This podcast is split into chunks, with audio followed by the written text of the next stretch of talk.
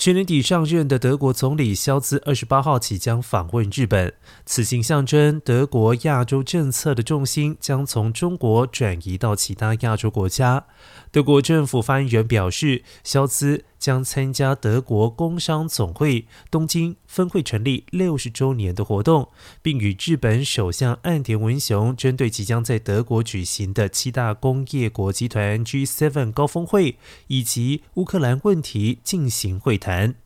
德国是 G7 今年的轮值主席国，高峰会预计在六月二十六号到二十八号在阿尔卑斯山脚下的。埃尔默城堡召开。目前，日本是世界第三大经济体，德国是第四大经济体，两国关系近年来有升温的迹象。